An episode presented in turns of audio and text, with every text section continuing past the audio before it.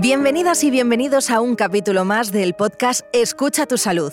Últimamente, tan solo hace falta echar un vistazo a las redes sociales y a las revistas de cuidado personal para darse cuenta de que hay un concepto que está al alza, del que cada día se habla más y sobre el cual cada vez tenemos más conciencia, el sistema inmune. Son muchos los factores de nuestro organismo que se activan ante la presencia de un patógeno desconocido. Y aunque estos mecanismos de actuación son demasiado complejos, una forma muy sencilla de entender qué es el sistema inmune sería la definición que hace el Departamento de Salud de los Estados Unidos. Una red compleja de células, tejidos, órganos y las sustancias que estos producen que ayudan al cuerpo humano a combatir infecciones y otras enfermedades.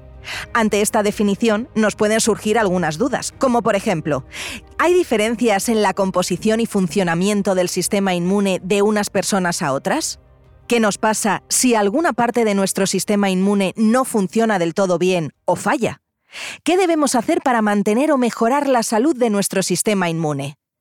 Este es el tema del episodio de hoy, que lleva por título ¿Por qué las personas con el sistema inmunitario debilitado tienen una mayor vulnerabilidad a infecciones? Aunque no estés familiarizado con este tema, vamos a hacer lo posible para que termines este capítulo comprendiendo de manera general el funcionamiento del sistema inmune.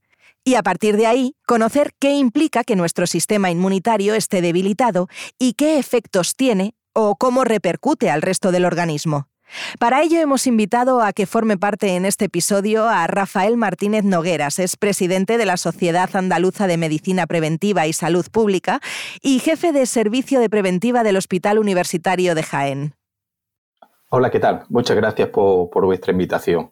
Eh, desde luego, desde la Sociedad Andaluza de Medicina Preventiva y Salud Pública, estamos totalmente encantados de participar en todas las actividades de divulgación y en programas de promoción de la salud, como es este, y que puedan redundar en la mejora de la salud de la población general. Primero de todo, muchas gracias por acompañarnos hoy y querer ayudarnos a explicar qué es el sistema inmune, cómo funciona, cuál es su misión y por qué un sistema inmune debilitado nos hace más vulnerables.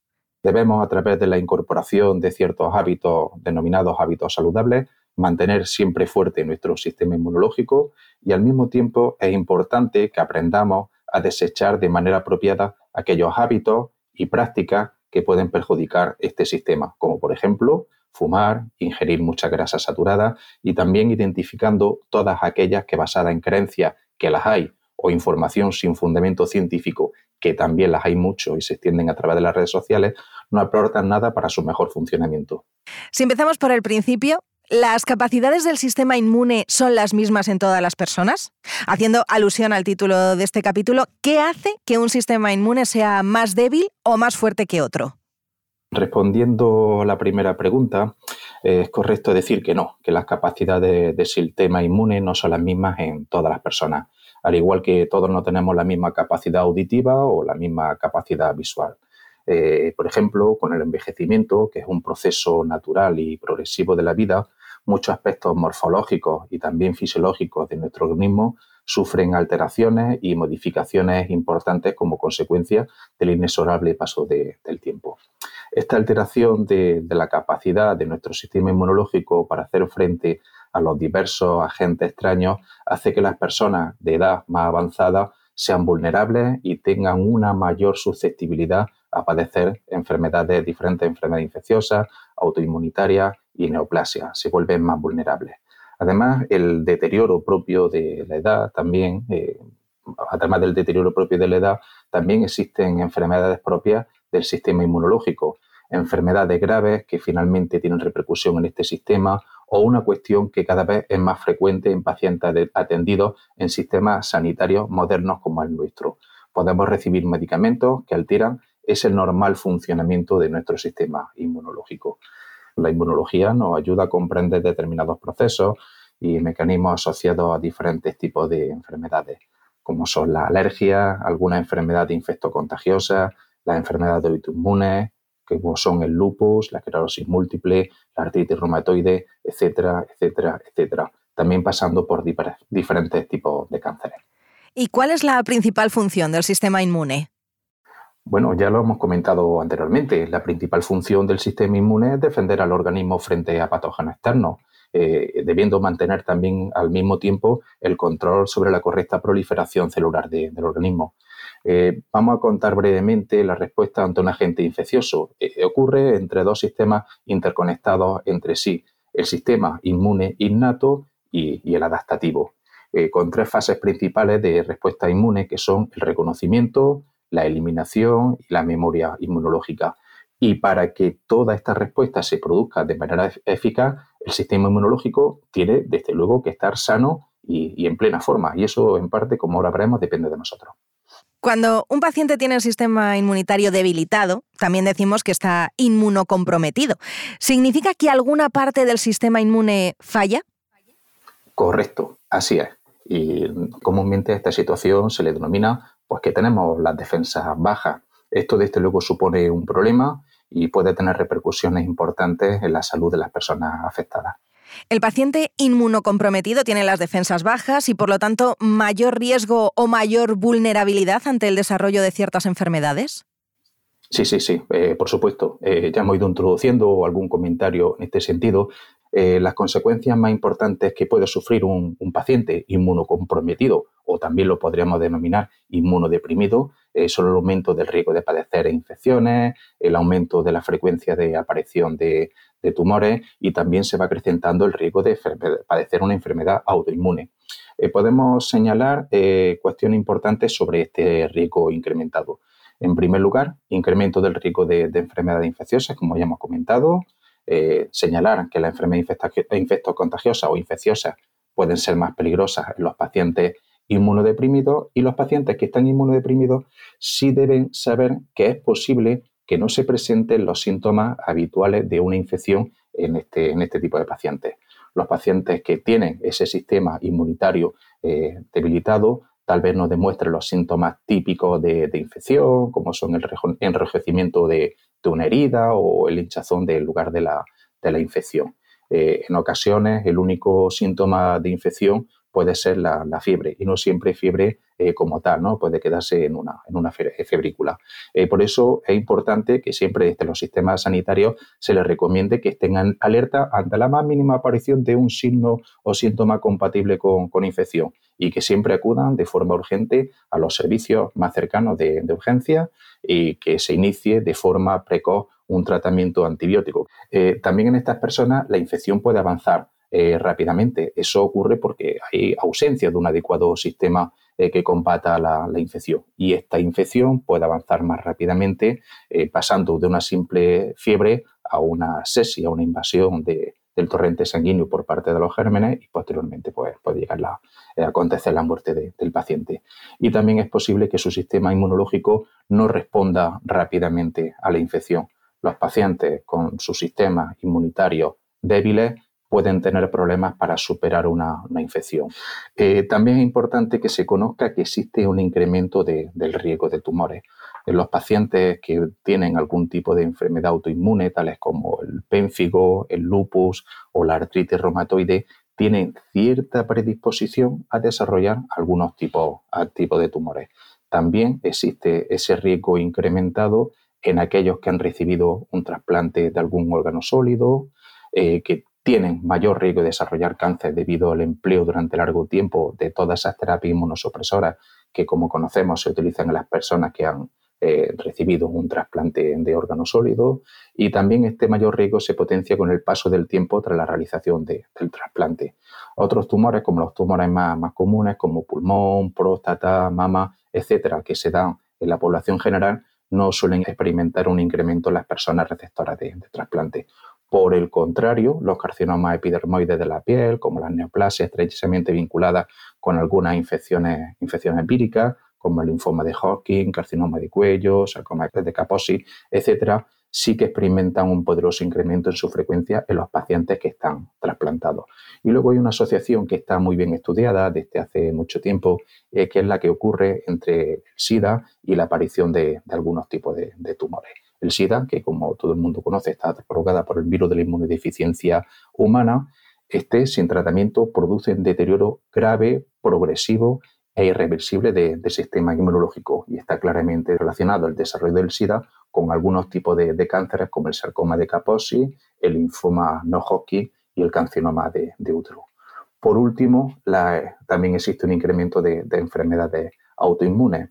Eh, las enfermedades autoinmunes son procesos inflamatorios crónicos eh, de origen desconocido, en cuya fisiopatología o origen juegan un papel importante diferentes elementos del sistema inmune. De ahí su denominación. Autoinmune en sentido estricto significa autoprotección. También es conocida la asociación entre el SIDA y la aparición de esta, de esta enfermedad de autoinmune. Eh, por lo tanto, señalar que conocido todo esto que he comentado, eh, debemos destacar que el paciente inmunocomprometido puede llevar una vida normal, solo que debe tener cierto tipo de precauciones hasta ciertas exposiciones. Por ejemplo, no existe contraindicación para que una persona que está inmunocomprometida realice un viaje. Eso sí, antes de decidirlo o iniciarlo, debe consultar siempre con su médico de cabecera o nosotros también recomendamos que lo haga con un especialista de medicina preventiva de salud pública o con un centro de, sanidad internacional, ¿no? Eh, ya que las infecciones que se pueden adquirir en muchos destinos, que pueden ser destinos de, riesgo, pueden suponer una enfermedad importante con grave riesgo y riesgo vital sobre, sobre el paciente. También se debe evaluar la compatibilidad del tratamiento que habitualmente está recibiendo el paciente con la medicación que se prescribe eh, para el viaje, entre ellas la vacuna para, que se recomienda para el desplazamiento a ese lugar que puede ser destino de, de riesgo y por otra parte los riesgos que se pueden presentar al alejarse de su lugar habitual de atención sanitaria en estos pacientes, pues bueno, pues también se recomienda que, podría, que pudiesen tener mascotas, pero al mismo tiempo se deben de seguir unas recomendaciones y también mantener unas precauciones para evitar el contagio de determinadas enfermedades infecciosas. Es básico mantener un adecuado cuidado de la salud de, de las mascotas y unos hábitos de contacto con ellas, poniendo siempre el foco principal en las mascotas que son más frecuentes en nuestro medio, que son los perros y los gatos. Es importantísimo minimizar los riesgos de esta población vulnerable para adquirir zoonosis, que son las enfermedades transmitidas por los, animales, teniendo en consideración siempre los beneficios que, implica ¿no? o que conlleva el tener eh, un animal de compañía, el tener una mascota. Eh, ya sabemos que las mascotas, los animales de compañía estimulan nuestra actividad física, alivian nuestro estrés y en muchas ocasiones pues, nos brindan una compañía y protección que hay que tener muy, muy en cuenta, entre otros muchos beneficios. Y doctor, ¿con inmunodepresión se nace o se hace? Muy bien, buena pregunta. Se puede nacer con ella o también se puede desarrollar a lo largo de nuestra vida. ¿Esto tiene que ver con las llamadas inmunodeficiencias primarias o secundarias, las que podríamos también llamar congénitas o adquiridas? Así es, y ambas denominaciones podemos decir que, son acertadas, aunque a nosotros en la parte médica, no utilizando la bibliografía, la jerga médica, eh, nos gusta utilizar más los términos de inmunodeficiencia primaria o secundaria. Eh, por inmunodeficiencia primaria entendemos las que suelen estar presentes de este, de este nacimiento y generalmente son trastornos genéticos que suelen ser hereditarios. Estos se suelen manifestar durante el primer año de vida o tal vez también durante la infancia y sin embargo algunos trastornos de la inmunodeficiencia primaria, eh, como la inmunodeficiencia común variable, no llegan a ser reconocidos hasta, hasta la edad adulta. Existen más de 100 inmunodeficiencias primarias, todas ellas relativamente, por suerte, poco frecuentes y las inmunodeficiencias secundarias que pueden estar causadas por un estado grave de desnutrición, por esas terapias farmacológicas eh, fuertes que ya como hemos comentado que se pueden recibir en los sistemas sanitarios avanzados como el nuestro, por el desarrollo de, tumores como una leucemia o linfoma o un melanoma, eh, por tener una infección por el virus del VIH eh, o una hepatitis viral o incluso la, ausencia de, de, bazo por haber tenido, por ejemplo, un traumatismo importante abdominal, un accidente de tráfico, entre otras. Y si quieres, pues bueno, pues nos paramos un momento y vemos también determinados ejemplos. Por ejemplo, los tratamientos biológicos, que, que están destinados al tratamiento como puede ser la, enfermedad de Crohn. Esto inhibe la función inmunitaria y presenta la posibilidad de un mayor riesgo de, infecciones o el desarrollo de tumores malignos o enfermedades autoinmunes. La desnutrición, por carencia de todos los nutrientes o solo uno de ellos que puede deteriorar el sistema inmunitario. Eh, de forma mm, un poquito más, eh, más estricta, ¿no? más científica, entendemos que cuando el peso disminuye a menos del 80% del recomendado, estamos hablando de desnutrición. Y en estos momentos, cuando se produce la desnutrición, el sistema inmunitario se suele ver afectado como otros muchos órganos. Y una reducción de al menos el 70% suele derivar ya en una insuficiencia grave. Eh, también comentar la inmunodeficiencia de, las personas mayores, que la habíamos eh, comentado también al inicio de, la charla. Esta inmunodeficiencia de las personas mayores se llama inmunosenescencia y es la que ocurre con el paso del tiempo, con el envejecimiento de nuestro sistema inmunológico. Imagine, no tengo ninguna enfermedad y mi sistema inmunitario está reluciente. ¿Puedo hacer alguna cosa para adelantarme a un posible desarrollo de una enfermedad autoinmune? Es decir, ¿existe la prevención a la inmunodepresión? Pues sí, así es. Y lo podemos hacer actuando sobre determinados factores que son externos y que pueden alterar de forma importante nuestro sistema inmunológico.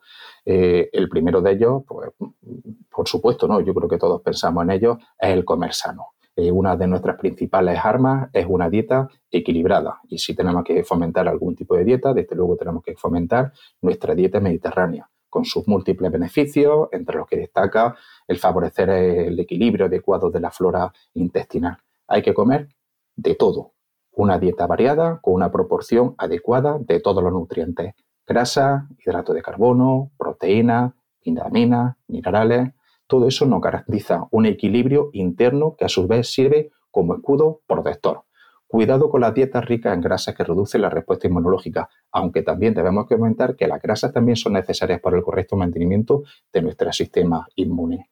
Si tenemos que recomendar algún tipo de grasa, desde luego la más recomendada de la grasa son las grasas monoinsaturadas, que de ellas especialmente el aceite de oliva, ¿no? Como decimos los que vivimos en Andalucía y vivimos en Jaén, nuestro oro líquido, nuestro superalimento, ¿no? Que además tiene altos niveles de vitamina E, que también aumenta la respuesta inmunológica.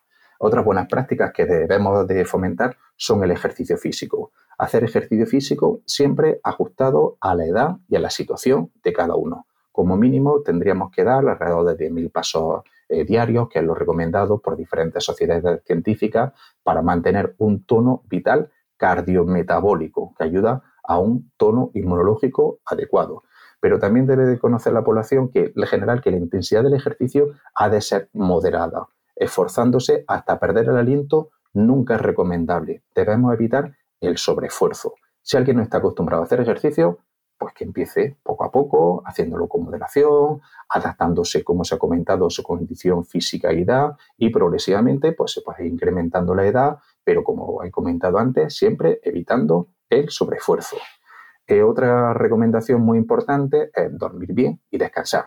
No olvidemos olvidar que estas dos son muy importantes, eh, unos factores muy importantes y que respetando el tiempo del sueño, entre 6 y 8 horas, algunas de las células que, producen nuestras defensas eh, tendrán mayor desarrollo ya que ellas se producen durante el descanso. El cuidado de nuestra piel es fundamental, ya que la piel es la barrera física que mantiene a raya todas las infecciones.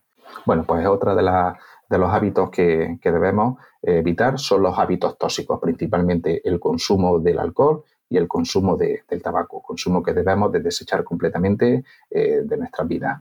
Eh, mantener también unos niveles adecuados de estrés, aunque es verdad que no se puede evitar el estrés de, nuestra vida y también es muy difícil evitar este estrés en las sociedades modernas como la nuestra, es posible adoptar determinadas estrategias que nos ayuden a controlarlo mejor. Y por último, un factor que tampoco depende exclusivamente de nosotros, pero que debemos de conocer que existe un riesgo asociado a su exposición y es la contaminación ambiental. Y si nos ponemos en la piel del caso opuesto, yo soy un paciente inmunocomprometido, ¿qué es lo que puedo hacer en este caso para fortalecer el sistema inmune? Pues en primer lugar, cumplir con todas las recomendaciones que hemos dicho anteriormente. Eh, también debemos seguir todas las medidas de vigilancia y control que se establezcan por parte del médico especialista de, atención primaria, que sea el encargado de, nuestros cuidados, de nuestro seguimiento y, de nuestro tratamiento y de los diferentes profesionales sanitarios que nos atiendan.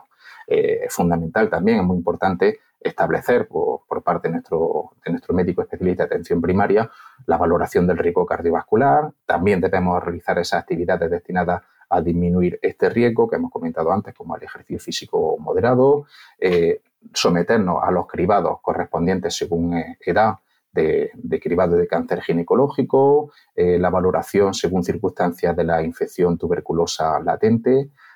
Muy recomendable en la población adulta los programas completos de vacunación y adaptados a cada paciente según los protocolos actualizados y volver a repetir otra vez, seguir todos esos consejos de estilo de vida que hemos comentado anteriormente, la abstención del, del tabaco, la promoción de los hábitos cardiosaludables, la protección solar adecuada y otras actividades saludables que se puedan adaptar a cada paciente de forma oportunista o según los protocolos del centro sanitario donde, donde nos pueden estar eh, tratando o cuidando. Y desde luego evitar el contacto con personas que, tienen infecciones. Y desde luego una última recomendación, y esto es general para, para toda la población, es que mantengamos limpias nuestras manos en todo momento. Muchas gracias, Rafael Martínez Nogueras, presidente de la Sociedad Andaluza de Medicina Preventiva y Salud Pública, jefe de servicio de preventiva del Hospital Universitario Jaén, por habernos acompañado durante el capítulo de hoy y hacernos más entendible el sistema inmune pues, desde la perspectiva de los pacientes con inmunodeficiencia. Bueno, pues espero haber podido ayudar y colaborar en la buena promoción, sobre todo de hábitos saludables para, para una parte importante de la población y quedo a vuestra disposición para todo aquello que necesitáis. Muchas gracias, doctor. Un saludo y hasta pronto. Y ahora nos despedimos de ti agradeciéndote la escucha y esperando que este episodio de Escucha tu salud haya sido de tu interés. Si te has quedado con ganas de aprender un poco más sobre el sistema inmune, te invitamos a escuchar el episodio 1 de Escucha tu salud, que lleva por título ¿Las vacunas son solo cosa de niños? Recuerda consultar con un profesional sanitario cómo cuidar tu salud y la de tu sistema inmunitario. Os esperamos en el próximo episodio.